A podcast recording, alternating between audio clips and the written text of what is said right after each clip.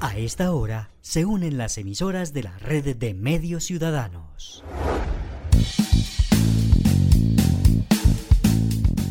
Entérate Eje, la radiorevista informativa con los hechos, actividades y personajes propios de nuestra región. Entérate Eje, un programa de la red de medios ciudadanos.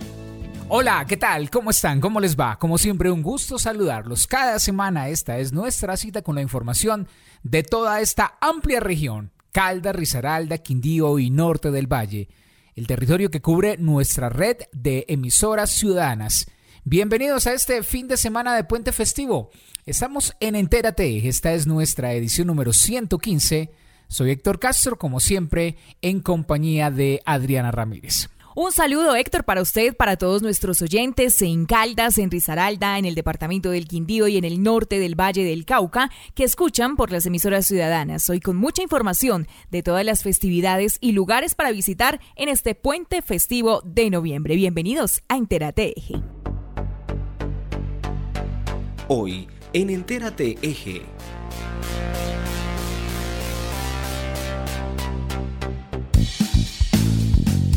Autoridades de Caldas hablan sobre la actividad del volcán Nevado del Ruiz. Desde el Congreso hacen el llamado para que cafeteros cumplan con sus entregas a futuros. Armenia celebra sus 132 años. Municipios de Caldas celebran sus fiestas y actividades culturales. Hoteles del Quindío le apuntan a la responsabilidad ambiental. Seguridad para las vías durante este puente festivo. Marsella, en el departamento de Risaralda, es la sede de las finales de los Juegos Intercolegiados.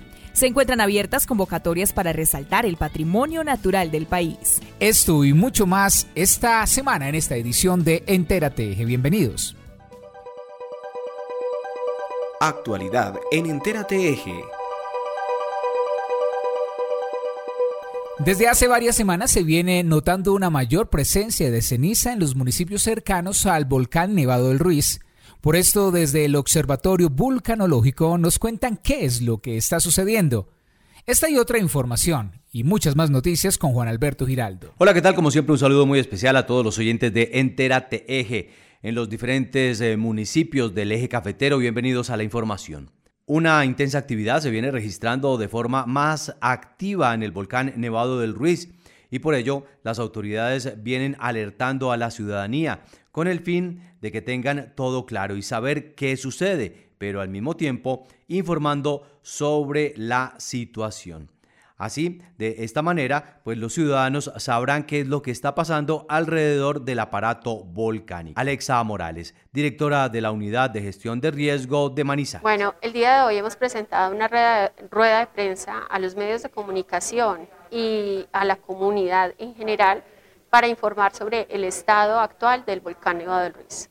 Actualmente el nivel de actividad se encuentra en amarillo. Recordemos que corresponde a un enjambre de sismos y a unas emisiones de gases y cenizas que se han presentado desde el volcán Nevado del Ruiz y que hemos percibido en la ciudad de Manizales gracias a la dirección de los vientos.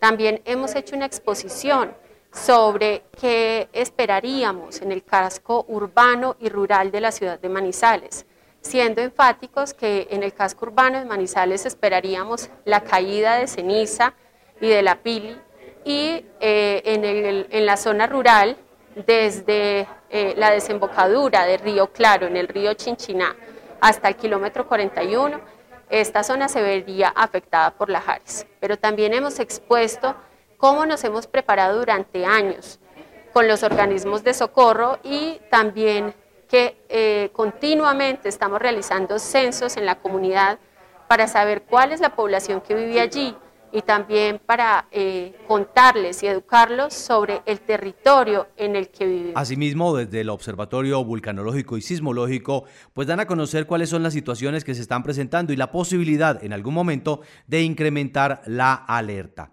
Gloria Patricia Cortés directora del Observatorio Vulcanológico y Sismológico de Manizales. En cuanto al monitoreo, el diagnóstico actual es que el nivel de actividad del volcán Nevado del Ruiz continúa en amarillo. Ese nivel de actividad amarillo es el primer nivel de inestabilidad del volcán. El volcán dejó el reposo desde el año 2010 y tiene manifestaciones importantes en ese nivel amarillo como son niveles aumentados, pues digamos, de sismicidad, sismicidad que se habla de, hay varios tipos, una sismicidad que se asocia a fractura de rocas, otra sismicidad que se asocia a movimiento de fluidos, aumento en las tasas de emisión, eh, se presenta en este nivel amarillo, aumentos en las tasas de emisión de gas o continuidad en emisión de gas, adicionales pues diferente al nivel verde, procesos de deformación que pueden ser pequeños, si en el volcán eh, se presentan inflación, procesos de inflación o deflación, cambios en su morfología. En ese nivel amarillo también se pueden presentar, eh, escuchar ruidos, se pueden presentar olores de azufre, que hace, procesos de emisión de ceniza. Entonces, el volcán Neval Ruiz ya dejó ese nivel de estabilidad en el año 2010 y desde el 2012 no se mantiene en una recta normal, pero en, cuanto al nivel amarillo. En ese momento no hay argumentos técnicos para pasar, como, como es decir, a un nivel naranja, que es cuando todos los parámetros de monitoreo se intensifican de una manera tal que es posible pensar y diagnosticar que el volcán está tan inestable que tiene una probabilidad de erupción en días o semanas, como es el nivel naranja. El café en Colombia se vende a las cooperativas anticipadamente, lo que se llama a futuro. Esto se hace con el objetivo de garantizar que se contará con el producto en el momento que se debe exportar o procesar para cubrir los mercados. Sin embargo, este año se ha visto algunos incumplimientos, esto debido a que el precio de la carga de café el año pasado no era tan alto como lo es hoy día, y algunos cafeteros están pidiendo que les suban el precio pactado y por ello se han presentado incumplimientos. El incumplimiento de algunos caficultores del país con la entrega de su carga de café, las cuales habían sido vendidas el año pasado como futuros, para este año ha causado algunas dificultades, esto con respecto a las exportaciones. Por ello, desde el Congreso de la República hacen un llamado para que los pocos que no han cumplido con estas entregas lo hagan de manera pronta y para ello lanzan algunas soluciones. Alejandro Corrales, senador de la República. El incumplimiento que en los contratos de ventas de café futuro han tenido algunos caficultores, una minoría comparada con los 541 mil familias caficultoras que tiene el país, ese incumplimiento ha ocasionado dificultades a los comercializadores, cooperativas, agencias y a los exportadores, Federación, Expo Café, todos los particulares que hay, porque han tenido que perder liquidez. La solución para todo esto es que aparezca el físico, que se hagan las entregas, que se den unos plazos y unos lapsos de tiempo en donde llegue el café y pueda ser entregado por los productores a las cooperativas y agencias y estas a su vez a los exportadores para que cumplan con los contratos en la Bolsa de Nueva York. La herramienta de venta de café a futuro es una buena herramienta. Hay que protegerla, hay que mantenerla. Habrá que hacerle modificaciones tal vez, pero se debe mantener porque es la forma de asegurar unos precios de venta en un futuro que sean buenos para el caficultor. Tenemos que rodear la institucionalidad, defender la federación, las cooperativas, la garantía de compra como lo más preciado que tenemos hoy. Pero se debe mantener porque es la forma de asegurar unos precios de venta en un futuro que sean buenos para el caficultor. Son 541 familias cafeteras que vienen cumpliendo y por ello esperan que el resto también lo hagan. Escucha Entérate Eje por la red de medios ciudadanos. La semana pasada les habíamos contado sobre las actividades programadas para la celebración del cumpleaños de Armenia para esta semana y aunque ya iniciaron todos los eventos, la programación fuerte se cumplirá durante este puente. Así que atentos para que tomen nota de la programación que se tendrá en el cumpleaños de la capital del Quindío. Armenia celebra su cumpleaños 132 y dentro de las actividades, este sábado 13 de noviembre podrán disfrutar de la gran final de Dueto Hermanos Moncada. Esto será a las 7 de la noche en el Hotel Armenia Salón Colombia. En el evento participan en las categorías tradicional, no tradicional y obra inédita. Además, se puede disfrutar de una exposición en honor a la familia Moncada y su historia musical. Asimismo, el desfile Cuyabro se celebra el sábado 13 a la una de la tarde desde el Parque Fundadores, en donde más de mil artistas participarán con sus coloridas comparsas. Y otro de los eventos destacados es el desfile del Jipao, que se realiza el domingo 14 de noviembre a partir de las 11 de la mañana desde el Parque Los Aborígenes. Este año, en su versión 33, se realizará un mega recorrido como homenaje a la cultura campesina y su tradición a la hora de realizar sus trasteos. El desfile terminará en el Estadio Centenario e irá llegando allí con el objetivo de poder apreciar cada uno de los vehículos. En total serán 40 los participantes. Varios municipios de Caldas también celebran eventos y diversidad de actividades. Aguadas, Aranzazu, Supía y Neira, entre otros, nos invitan para que los visitemos y podamos disfrutar de las diferentes actividades. Durante este fin de semana festivo se realizará en el municipio de Neira Caldas la exposición equina que reúne expositores de diferentes partes del país. Allí se podrá disfrutar de actividades artísticas, así como de desfile y muestras equinas. Fabio Salazar, miembro de logística de la exposición Equina en Este fin de semana se vivirá la vigésima sexta exposición Equina Grado B. Faltan cinco días para vivir una exposición Equina este 12, 13 y 14 de noviembre del 2021 en nuestro bello municipio del norte de Caldas, Neira. Allí estaremos desde el sábado y domingo y el viernes obviamente habrá un concierto que tendrá un empresario privado para invitar a la gente y para reactivar este norte de Caldas y nuestros departamentos en la economía después de la, de la exposición del COVID acá en nuestra ciudad. Noviembre 13 y 14 del 2021 hay exposición Equina Grado B tendremos lo que es trochador, eh, todas las diferentes categorías de la exposición de los caballos que hay de grado B en nuestro departamento de Caldas y en todo nivel nacional. Es una exposición que ha tenido mucho auge y que nuevamente con la reactivación volvemos a salir a los tablados con los caballos nuevamente para los públicos. Pero de la misma manera se realizan eh, festividades en eh, diferentes municipios del departamento de Caldas. Uno de ellos, el Festival del Pasillo de Aguadas. Aranzazu también tendrá festividades. Sobre esto nos habla Lindon Chavarriaga, secretario de Cultura del Departamento de Caldas. Este fin de semana tendremos fiestas en varios municipios de Caldas. Tendremos eh, el Festival Nacional del Pasillo Colombiano en homenaje a los hermanos Gonzalo, Pacho y Héctor, los hermanos Hernández. Una fiesta máxima de folclore de la patria donde intérpretes, compositores, gestores, bailarines, coreógrafos harán presencia en los 30 años del Festival Nacional del Pasillo en el municipio de Aguadas Caldas. Igualmente habrá un festival importantísimo que es el Festival de la Plaza, donde tendrán los eh, pasilleritos una escena muy importante, los niños llamados talentos aguadeños, y también eh, un gran desfile eh, que es uno de los más importantes desfiles folclóricos que se haga en el país. Se tendrá la presencia este sábado de grupos como Herencia de Timbiquí, los corraleros de Majagual, yo me llamo Julio Jaramillo.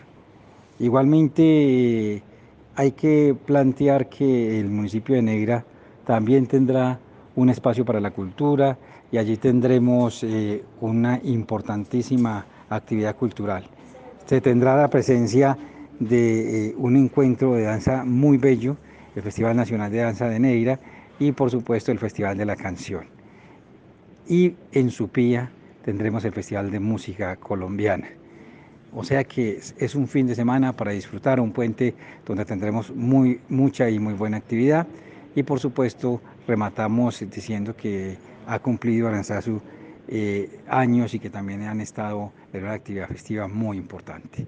En Caldas se sigue haciendo cultura, porque en Caldas la cultura es el camino. Muchas actividades para escoger y disfrutar. El sector turístico del departamento del Quindío, de la mano con la CRQ, se encuentra comprometida con la sostenibilidad ambiental y para ello vienen adelantando procesos de apropiación para encontrar la sostenibilidad ambiental. 30 hoteles del Quindío, según la Corporación Autónoma Regional, son modelo en manejo de residuos gracias a su adecuado manejo. Los hoteles están ubicados en Montenegro, Quimbaya, Latebaida y Armenia. Fabián Triviño, profesional especializado en la Subdirección de Gestión Ambiental de la CRQ, nos habla sobre estos procesos. En la Subdirección de Gestión Ambiental de la CRQ y la Cámara de Comercio de Armenia y el Quindío eh, hemos venido desarrollando un trabajo mancomunado, un trabajo de orden técnico con algunos establecimientos hoteleros de los municipios de Montenegro, La Tebaida y Armenia. Este trabajo tiene por objeto eh, involucrar a estos actores en el tema de economía circular, ¿sí? en el tema de aprovechamiento de residuos sólidos, en el tema de nuevo código de colores, en el tema de la responsabilidad ambiental y social. Eh, de esta manera, pues nosotros como corporación hemos venido desarrollando un trabajo de capacitaciones y acompañamientos en temas de gestión de residuos, eh, aprovechamiento tanto de residuos eh, inorgánicos como orgánicos. En la parte de inorgánicos estamos, estamos nos enfocando en todo el tema de separación, clasificación y entrega de estos, de estos residuos a las asociaciones de recuperadores de oficio y estamos haciendo pues un puente con, las, con estas asociaciones de recuperadores y los y los eh, establecimientos hoteleros.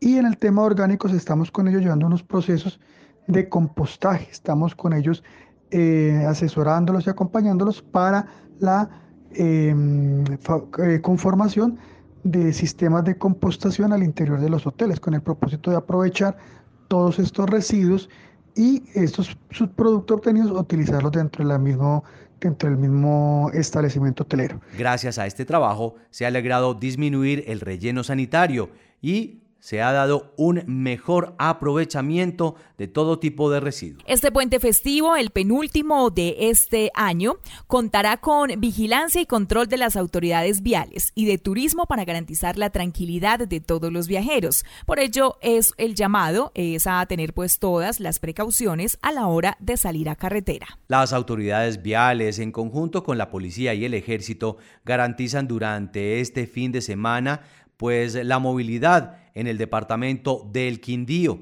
Las carreteras tendrán mayor seguridad y uno de los destinos que tendrá un cuidado especial será hacia el Valle del Cocora y el municipio de Salento. Y para ello el recorrido tendrá varios puestos de control y vigilancia. Fernando Baena, director del Instituto Departamental de Tránsito del Quindío, nos habla sobre esta seguridad. La verdad que esta mesa de trabajo, donde se están articulando cada uno de los entes del gobierno departamental, el turismo, de eh, Secretaría del Interior, las fuerzas militares y especialmente un destino que se ha venido consagrando como uno de los más representativos a nivel nacional, genera nuevos retos. Entonces, nosotros desde el Instituto Departamental de Tránsito tendremos la atención y articulación en diferentes puntos con DITRA o Policía de Carreteras para tener una articulación en el cual, de acuerdo a las directrices que ha dado ya la señora alcaldesa como primera autoridad del territorio, vamos a colaborarle para que se regule, se controle, se brinde una mayor seguridad y evite riesgos que pueden generar ese cúmulo de vehículos al, ingresar al municipio. Nosotros tenemos un pie de fuerza pequeño, por lo tanto, por eso estamos articulando con policía DITRA o, Polca.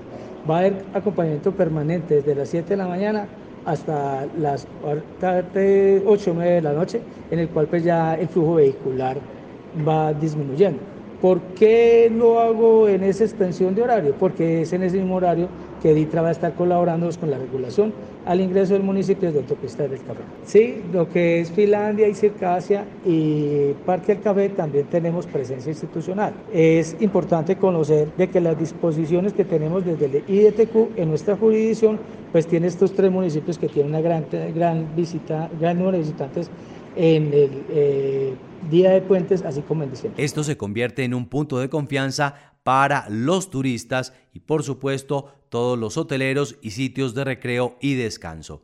Carlos Andrés Arredondo Salazar, secretario de Turismo del Quindío. Un trabajo en conjunto de la mano con la alcaldía, con el señor alcaldesa, con todo su equipo de gobierno para apoyar todas las decisiones que hoy ha tomado la señora alcaldesa en esta mesa de trabajo en conjunto con las diferentes entidades y autoridades del departamento del Quindío. Acá hoy hacemos presencia no solo la Secretaría, sino la Secretaría de Tránsito y demás eh, entidades competentes de, de la gobernación y hoy es un respaldo total sobre las acciones y medidas que va a tomar como tal la alcaldía de Salento para, para poder regular la movilidad de acceso al municipio de Salento y lógicamente sus atractivos más importantes como lo es el Valle Cocora. Nosotros hace un par de días montamos el puesto de mando unificado para el sector turismo y estas medidas seguramente también van a ser replicadas igual en el municipio de Finlandia, el corredor cordillerano del departamento del Quindío y lógicamente se avecina una temporada alta de diciembre y enero y también vamos a tener un plan de contingencia para los municipios donde está gran parte de los parques temáticos que son Quimbaya, Montenegro y La Tebaida. A disfrutar de nuestra región, nuestros paisajes y nuestra cultura durante este puente festivo. La final de los Juegos Intercolegiados de Risaralda se realizará este fin de semana para conocer quiénes son los mejores en diferentes disciplinas. Así que este es otro motivo para viajar y apoyar a los jóvenes deportistas. El municipio de Marsella será sede de las finales de los Juegos Intercolegiados de Risaralda que se disputarán en diferentes modalidades. El objetivo es conocer los campeones en las distintas disciplinas y declarar su destacada participación.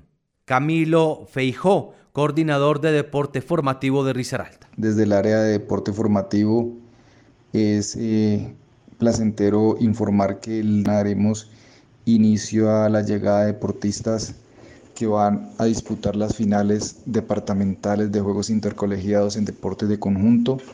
Tenemos fútbol, fútbol de salón, fútbol sala, voleibol y baloncesto. Esta parte de los deportes de conjunto vamos a pasar a la parte de deportes individuales que se jugarán el 23 y 24 de noviembre en el municipio de Pereira y para lo cual pues hemos hecho un, gran despliegue, colaboración inmensa del grupo de trabajo, apoyo total del secretario de Deportes, del gobernador de, del departamento de Risaralda, la directora de Deportes y, y, todo el equipo de la Secretaría de Deporte, Recreación y Cultura de Risaralda en pro del éxito de estos Juegos. Actividades deportivas para disfrutar y acompañar.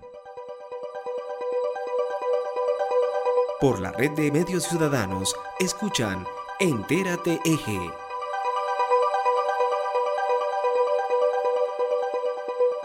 El decimoquinto concurso de fotografía ambiental y el primer festival de Puma Eco Chores Cortos Ambientales son las dos convocatorias que tiene abiertas Corpo Caldas con el fin de resaltar el patrimonio natural del país. La Corporación Autónoma Regional de Caldas, Corpo Caldas, tiene abierta la convocatoria para participar en la versión número 15 del concurso de fotografía. De hecho, son dos convocatorias para las personas que les gusta la fotografía y el cine. La profesional especializada en comunicaciones y prensa de Corpo Caldas, Marcela Muñoz Rubio, nos explica las condiciones del concurso. El concurso de fotografía ambiental va en su decimoquinta versión. La idea es que ustedes pueden postular sus imágenes en tres categorías, fauna, flora y fungi, paisajes naturales y eh, tienen plazo hasta el día 15 de noviembre para eh, postularlas y obviamente ponerlas a participar en este concurso. El Festival EcoShort eh, de Cortos Ambientales, estamos en su primera edición. Este festival está convocando a las personas interesadas y que tengan ese talento y que hayan realizado algunos trabajos en nuestro departamento de Caldas sobre el patrimonio natural para que postulen sus trabajos de 1 a 30 minutos tienen hasta el día 21 de noviembre para postular sus trabajos. ¿Y cuál es la premiación? Responde Marcela Muñoz. La premiación para que todos se animen a participar en esta convocatoria es la siguiente. Para el primer festival de Puma Ecochort Cortos Ambientales, en las categorías de biodiversidad, descubriendo caldas, comunicación científica y vuelo del cóndor, es un millón de pesos para el primer puesto y 500 mil pesos para el segundo puesto. Pueden consultar los términos de esta convocatoria en www.redambiental.com. Para la convocatoria del concurso de fotografía ambiental, consulten los términos de referencia en www.fotografiaambiental.com. En cada categoría vamos a hacer una premiación de los tres primeros puestos y vamos a hacer un reconocimiento también a tres menciones especiales. El primer eh, puesto gana 2 millones 500 más mención, el segundo puesto 2 millones de pesos más mención, el tercer puesto 1 millón 500 más mención especial. Para la categoría nueva que estamos abriendo para aquellos aficionados que les gusta también la fotografía y que toman sus imágenes con su celular, lo pueden hacer a través de Instagram. Importante, quienes vayan a participar en esta categoría no pueden postular sus fotografías en las demás categorías. Así que todos muy animados a participar. Tenemos hasta el 15 y 21 de noviembre para que postulen sus trabajos. Esta es la oportunidad entonces de mostrar su talento en cine y fotografía. Y por qué no, llegar a ser ganadores y obtener uno de estos premios tan interesantes. Entérate Eje. Hora de escuchar las noticias del gremio cafetero en Entérate Eje. Hola, ¿qué tal amigos de Entera TG? Es un gusto saludarlos y hablarles de noticias del café. Desde la próxima semana se tiene planteado arrancar lo que será el Precongreso Cafetero, un evento sin lugar a dudas de mucha importancia y relevancia para todos los caficultores del país. Pero es importante resaltar que el Congreso arrancará desde el 30 de noviembre e irá hasta el 3 de diciembre. Para más detalles sobre el Precongreso Cafetero, nos habla William Giraldo Grisales, presidente del Comité de Cafeteros de Caldas. Pues aquí estamos atentos a ver, ya es la próxima semana y en él, eh, pues a ver, la verdad es que es la primera vez que me va a tocar un precongreso, pero ya aquí con la mesa directiva estamos pues socializando los temas que se van a llevar para que sean aprobados ya pues eh, para llevarlo a aprobación cuando ya estemos directamente en el Congreso. Y uno de esos temas que tenemos previsto es eh, sobre el Fondo de Estabilización. A ver eh, mm, cómo vamos, eh, qué tanto qué tanto ha crecido este fondo y qué beneficio nos va a traer para el año 2022. Y otro y otro punto es que tenemos pues previsto de socializar en este precongreso es que viabilidad habría de apoyo para el cooperativismo con el Fondo Nacional del Café. Eh, quiero decir con esto que cómo se va a apoyar a las cooperativas que están en dificultades, porque conocemos que realmente hay unas que están más, más en riesgo que otras y eh, queremos pues conocer eh, cómo se van a poder apoyar para que no nos quedemos sin cooperativas.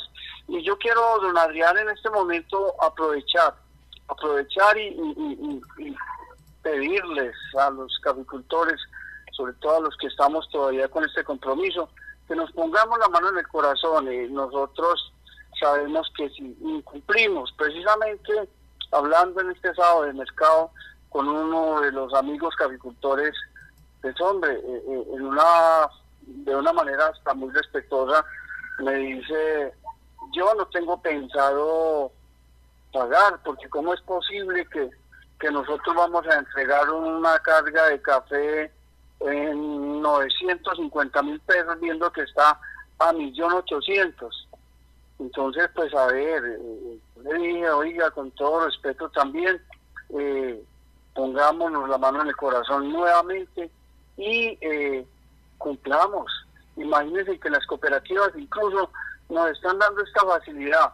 Y por ejemplo, cuando tenemos el compromiso de entregar tres cargas, eh, hay arreglos en la cual uno dice, bueno, entregue una para el compromiso y con las otras dos cargas, véngalas al precio de tablero. Y de esta manera ganamos todos.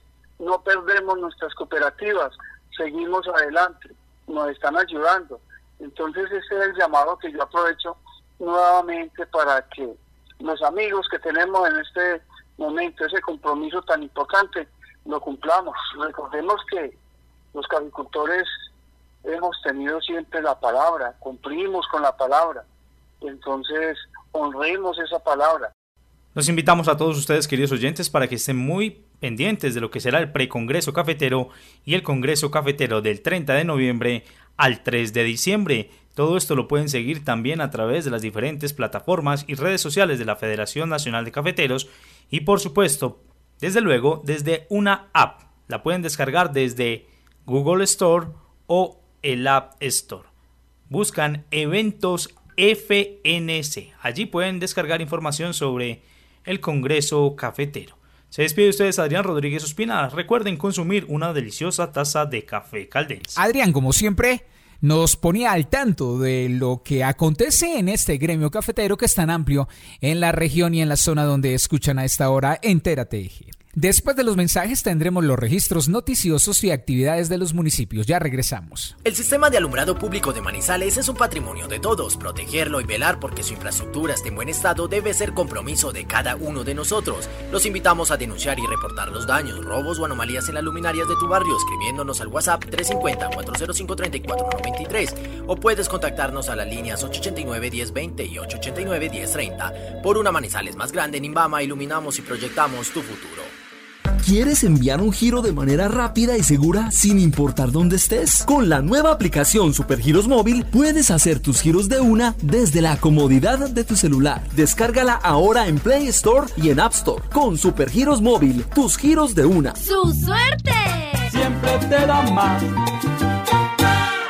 Santa Sofía es el único hospital público en la región con servicio de gineco-oncología. Contamos con equipos especiales para la detección temprana o procedimientos quirúrgicos, como la nueva torre de la paroscopia con verde indocianina. Consultas 887-9200, extensión 752.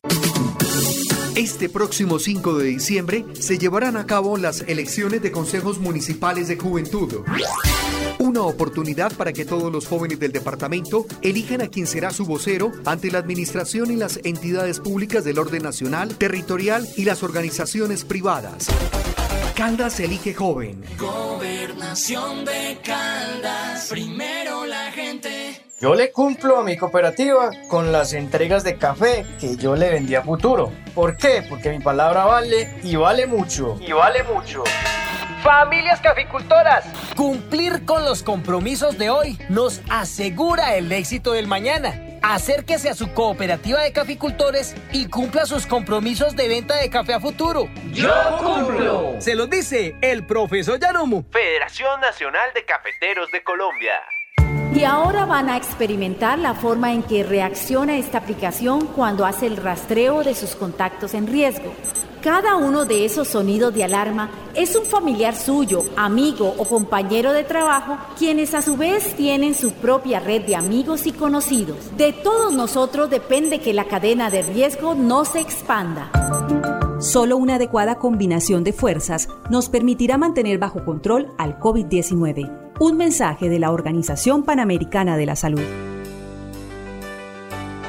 En Entérate Eje Hechos y personajes de los municipios. Iniciamos la segunda parte de Entérate Eje con la ronda informativa desde los municipios. Entérate Eje. Iniciamos por Aguadas con el apoyo de Teleaguadas. Saludo hasta ahora a todos ustedes oyentes de Entérate Eje, hoy desde el municipio de Aguadas, donde se está realizando la trigésima versión del Festival Nacional del Pasillo Colombiano, un homenaje a los hermanos Hernández. Durante toda esta semana se han tenido varios eventos de forma virtual. La edición de este año es semipresencial, así que durante toda la semana se han tenido algunos talleres como La Mujer en el Pasillo Colombiano, también se han tenido talleres de escuelas de cuerdas típicas, bandas sinfónicas, encuentros con el Pasillo Colombiano de forma virtual, donde algunos intérpretes aguadeños y también grandes intérpretes de esta música andina colombiana han hecho su presencia en estos talleres de aproximadamente dos horas de manera virtual a través de Facebook, donde todas las personas se han podido conectar con estos eventos y aprender mucho más y escuchar acerca del Festival Nacional del Pasillo Colombiano durante todas sus versiones. Durante este año, esta será la temática del Festival Nacional del Pasillo, recordar las 30 versiones que se han tenido a lo largo de la historia.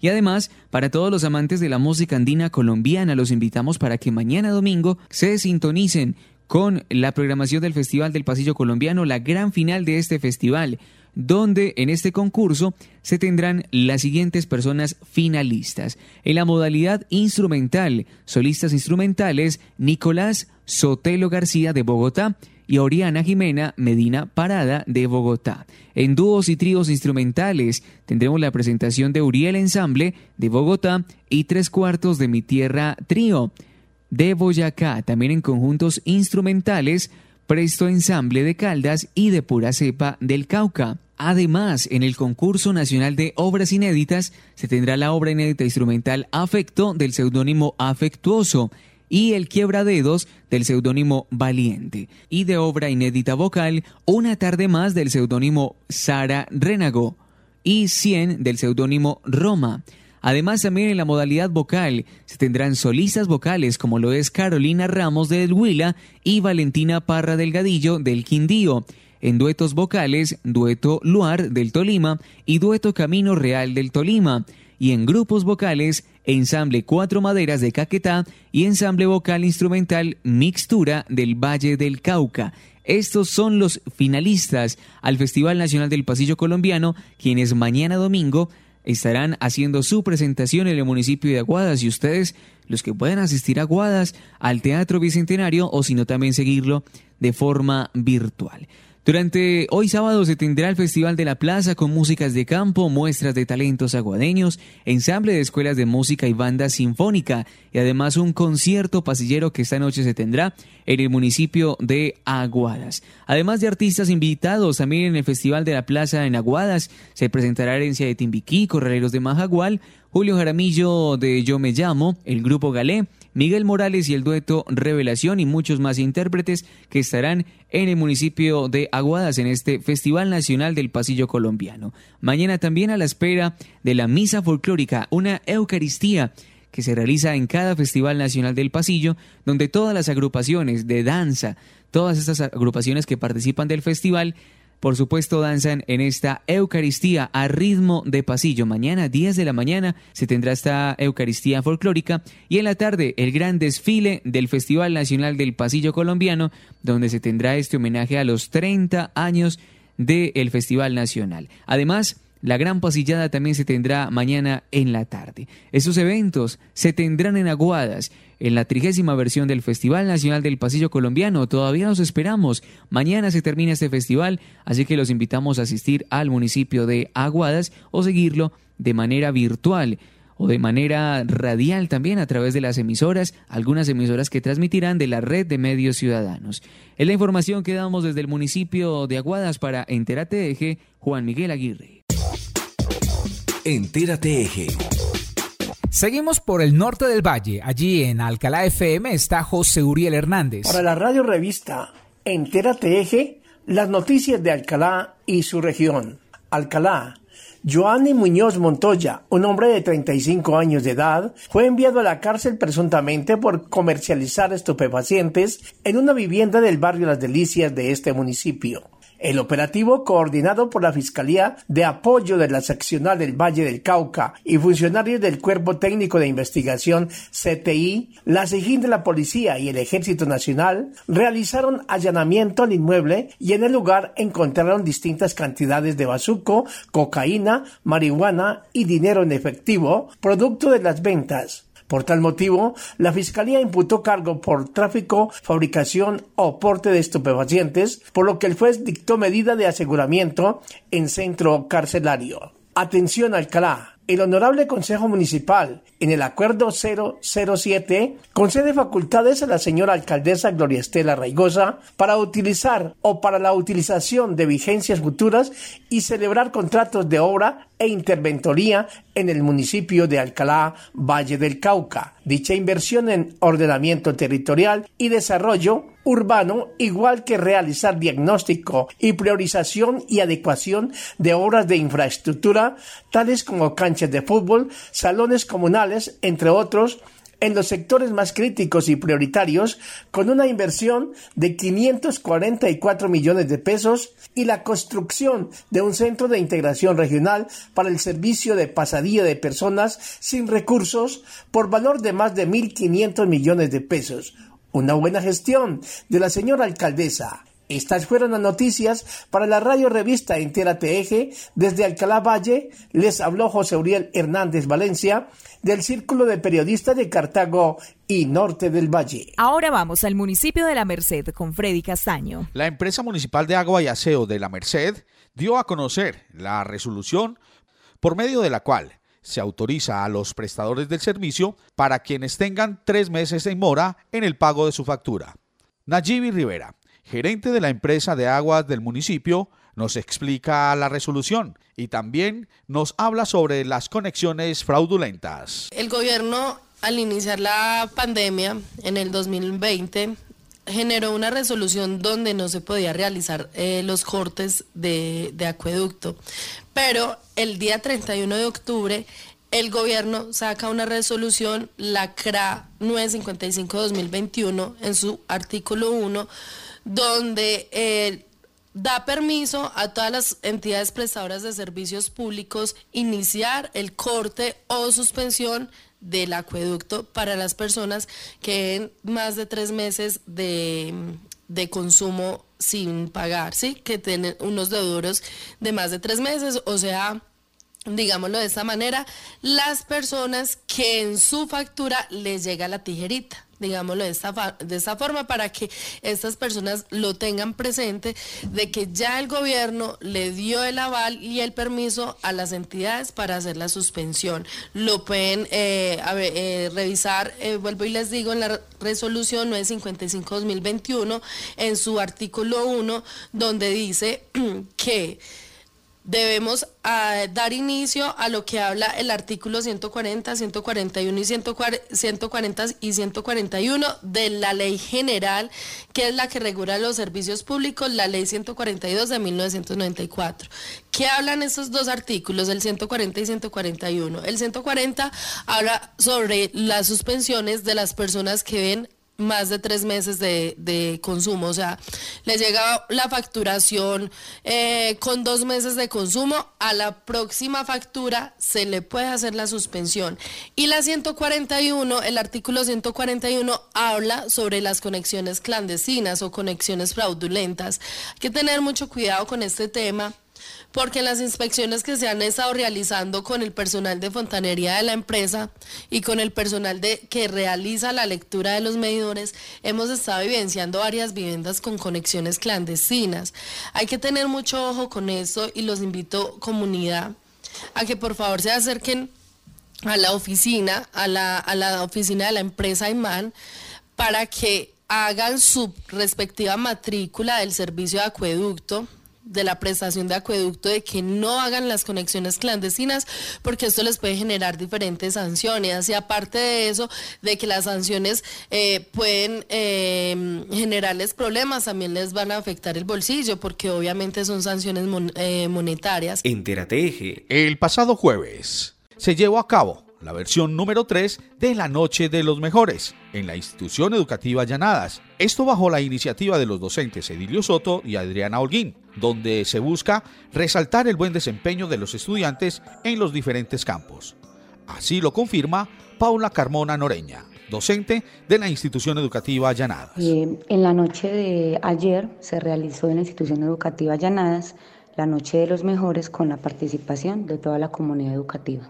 Mm, en esta noche se resaltaron tres categorías. Eh, mejor estudiante a nivel académico, mejor deportista y persona aquella que fue muy comprometida en tiempos de pandemia. Eh, contamos con participación de un dueto musical de Alejandro Escobar y Gildardo Augusto López. Eh, también mm, la docente Beatriz Elena Aricapa, Ospina Aricapa, hizo su intervención artística. La noche estuvo muy concurrida y se notó gran aceptación por parte de toda la comunidad educativa. Puntualizó la docente que se vienen realizando estos reconocimientos cada año porque es necesario estimular el buen trabajo individual y colectivo de la comunidad educativa de Llanada.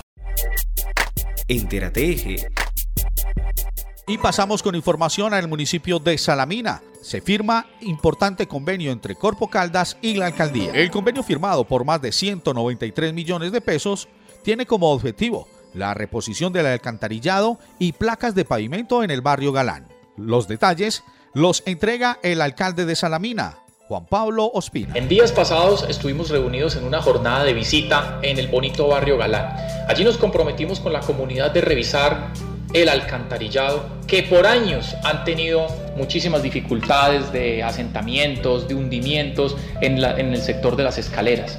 Pues quiero decirles que gracias a las gestiones que hemos adelantado desde la administración municipal, en concurso con Empocaldas, logramos suscribir un importante convenio, un convenio por más de 193 millones de pesos para la reposición del alcantarillado y la reposición de esas placas también de concreto que tanta necesidad le están haciendo a ese bonito sector, a ese bonito barrio Galán. Así que las buenas noticias, tenemos convenio suscrito, aquí ya están las firmas de Empocaldas, de la Administración Municipal, y seguimos trabajando, construyendo confianza también con nuestros sectores, con los barrios y con las comunidades rurales. Tenemos una nueva obra para el municipio de Salamina. Esta obra que empezará en los próximos días permitirá la mejor calidad de vida de las familias que viven en este sector. Ahora damos paso al municipio de Pensilvania. En la Escuela Normal Superior de la Presentación se llevó a cabo el primer foro virtual internacional de neurociencia enfocado en educación. Alex Espina estuvo como presentador del evento y nos contextualiza lo sucedido. Bueno, así es. En el día de hoy se realizó el primer foro internacional virtual, el aporte de la neuroeducación a los procesos pedagógicos institucionales, donde se tuvo la participación del doctor en ciencias sociales y políticas Eduardo Pérez Archundia durante 45 minutos nos habló de todo el proceso de neurodidáctica, neuroenseñanza y lo que tiene que ver con el aprendizaje significativo, realizando un esbozo bastante interesante de la articulación que realizan ellos con el currículo tradicional y la nueva pedagogía que es la neuropedagogía. Precisamente dentro de este foro participó también Jorsis Antonio Pérez Pereira, magíster en educación, un ponente muy interesante de Colombia desde Isla Fuerte en Cartagena, de cómo su comunidad se ha venido beneficiando de este proceso de neuroeducación y cómo se vienen abordando las diferentes temáticas, no solo en su región, sino a nivel nacional. También Silvia Mendoza Curiel, magíster en psicología educativa, nos dio su aporte sobre la educación socioemocional en la formación de los futuros profesores, en la experiencia y pertinencia de lo que tiene que ver con esos procesos de formación dentro del aula para quienes van a ser los futuros formadores. Se tiene que hablar de una adaptación por parte de los docentes para que ellos apropien esos conceptos y esos conocimientos y puedan llevarlos hasta sus estudiantes. Por el municipio de Pensilvania y en la Escuela Normal Superior de la Presentación, un orgullo que el docente Julio César Muñoz Ramos, magíster en educación, nos diera una ponencia sobre herramientas neurodidácticas para el aprendizaje directamente en las matemáticas,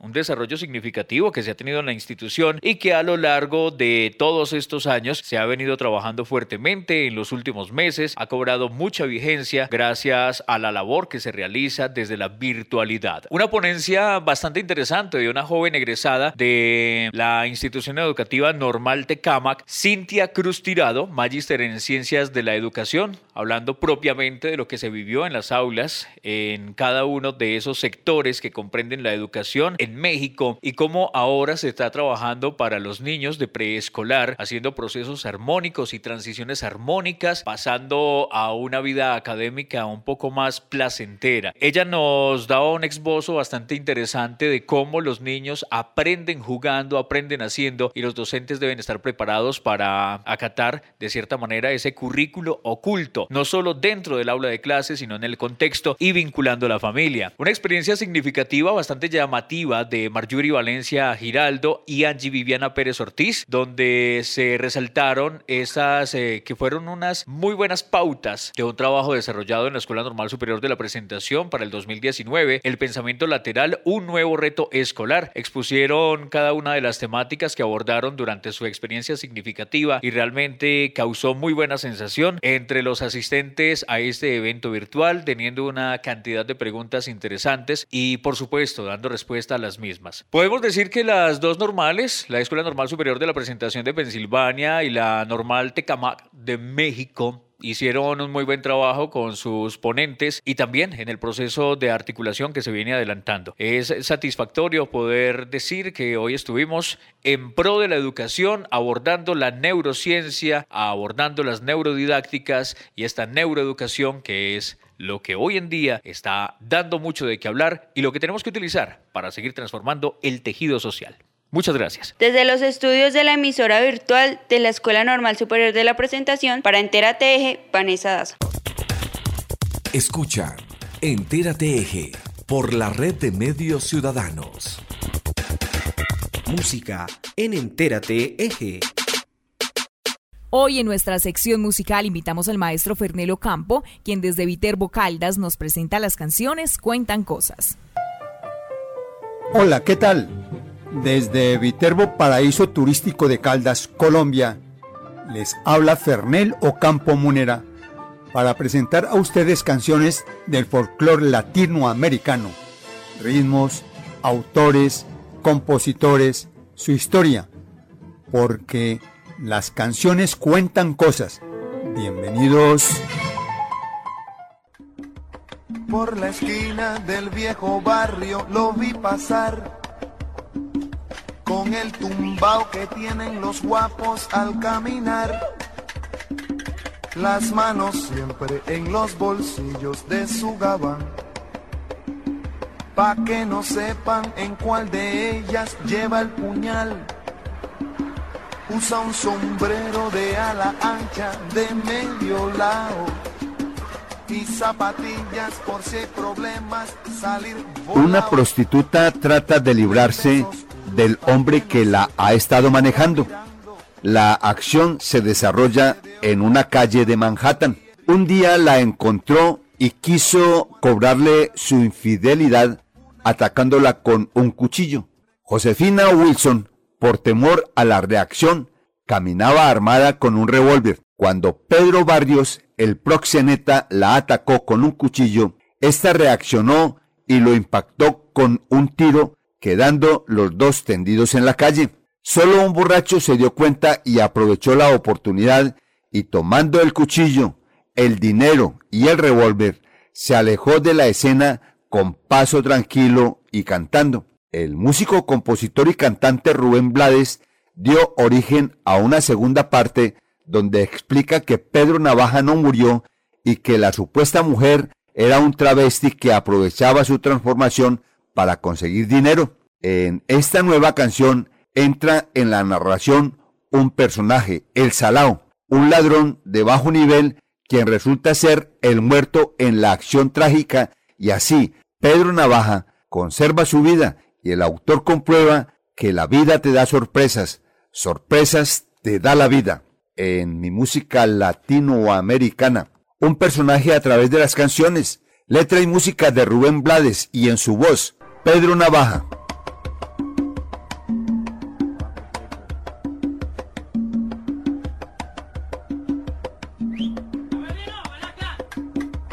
Por la esquina del viejo barrio lo vi pasar con el tumbao que tienen los guapos al caminar. Las manos siempre en los bolsillos de su gabán. Pa' que no sepan en cuál de ellas lleva el puñal. Usa un sombrero de ala ancha de medio lado y zapatillas por si hay problemas salir volado. Lentes oscuros pa' que no sepan que está mirando. Y un diente de oro que cuando ríe se ve brillando. Como a tres cuadras de aquella esquina, una mujer va recorriendo una acera entera por quinta vez. Y en un zaguán entra y se da un trago para olvidar día está flojo y no hay clientes para trabajar. Un carro pasa muy despacito por la avenida. No tiene marcas, pero todos saben que es policía. Pedro Navaja, las manos siempre dentro del gabán. Mira y sonríe y el diente de oro vuelve a brillar. Mientras camina pasa la vista de esquina a esquina. No se ve un alma, está desierta toda la avenida. Cuando de pronto esa mujer sale del zaguán y Pedro Navaja aprieta un puño dentro del gabán. Mira pa' un lado, mira pa'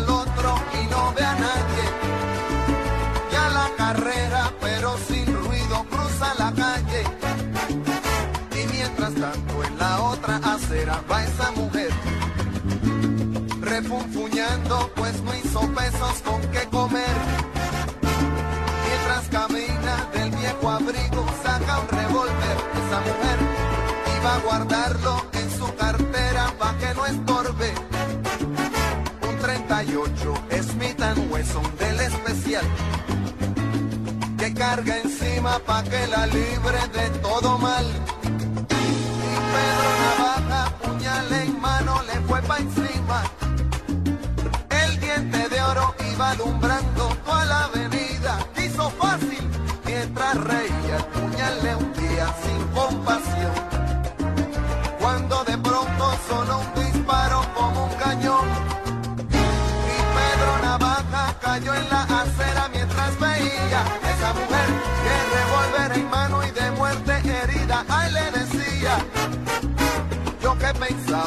hoy no es mi día, que estoy sala.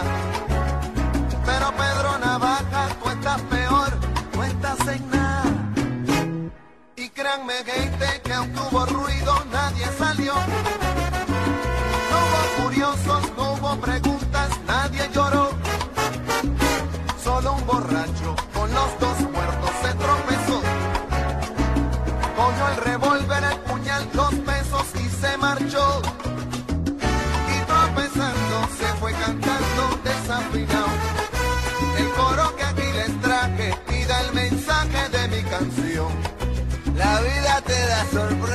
Sorpresa, te da la vida,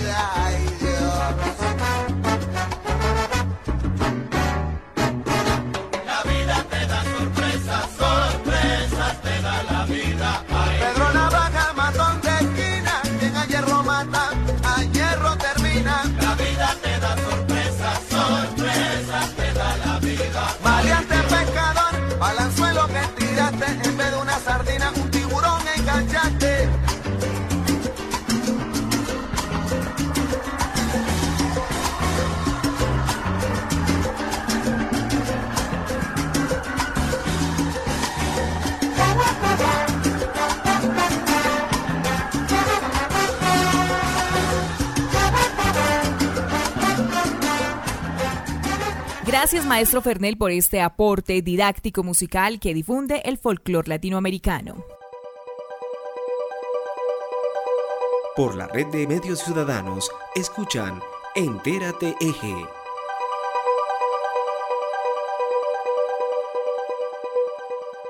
Al cierre en Entérate Eje, les contamos que Santa Rosa de Cabal será sede del Tejo durante los Juegos Nacionales y Paranacionales 2023. Así lo dio a conocer el gobernador de Risaralda durante el sexto comité de seguimiento a estas justas. También les contamos que se lleva a cabo la Feria Empresarial Vive Caldas, hecho con el alma que irá hasta el 15 de noviembre en el pabellón principal de Expo Ferias. El evento cuenta con la presencia de diversos sectores económicos como gastronomía, moda y belleza, deporte, salud y fitness, arte, decoración, entre otros, con el fin de visibilizar a los empresarios de Manizales y Caldas en un espacio que les permita dar a conocer su oferta comercial. Llegamos al final de Entérate Eje. Disfrutemos este puente festivo manteniendo los protocolos de bioseguridad, responsabilidad y prudencia al conducir. La emisión de hoy llegó a ustedes a través de nuestra red de emisoras.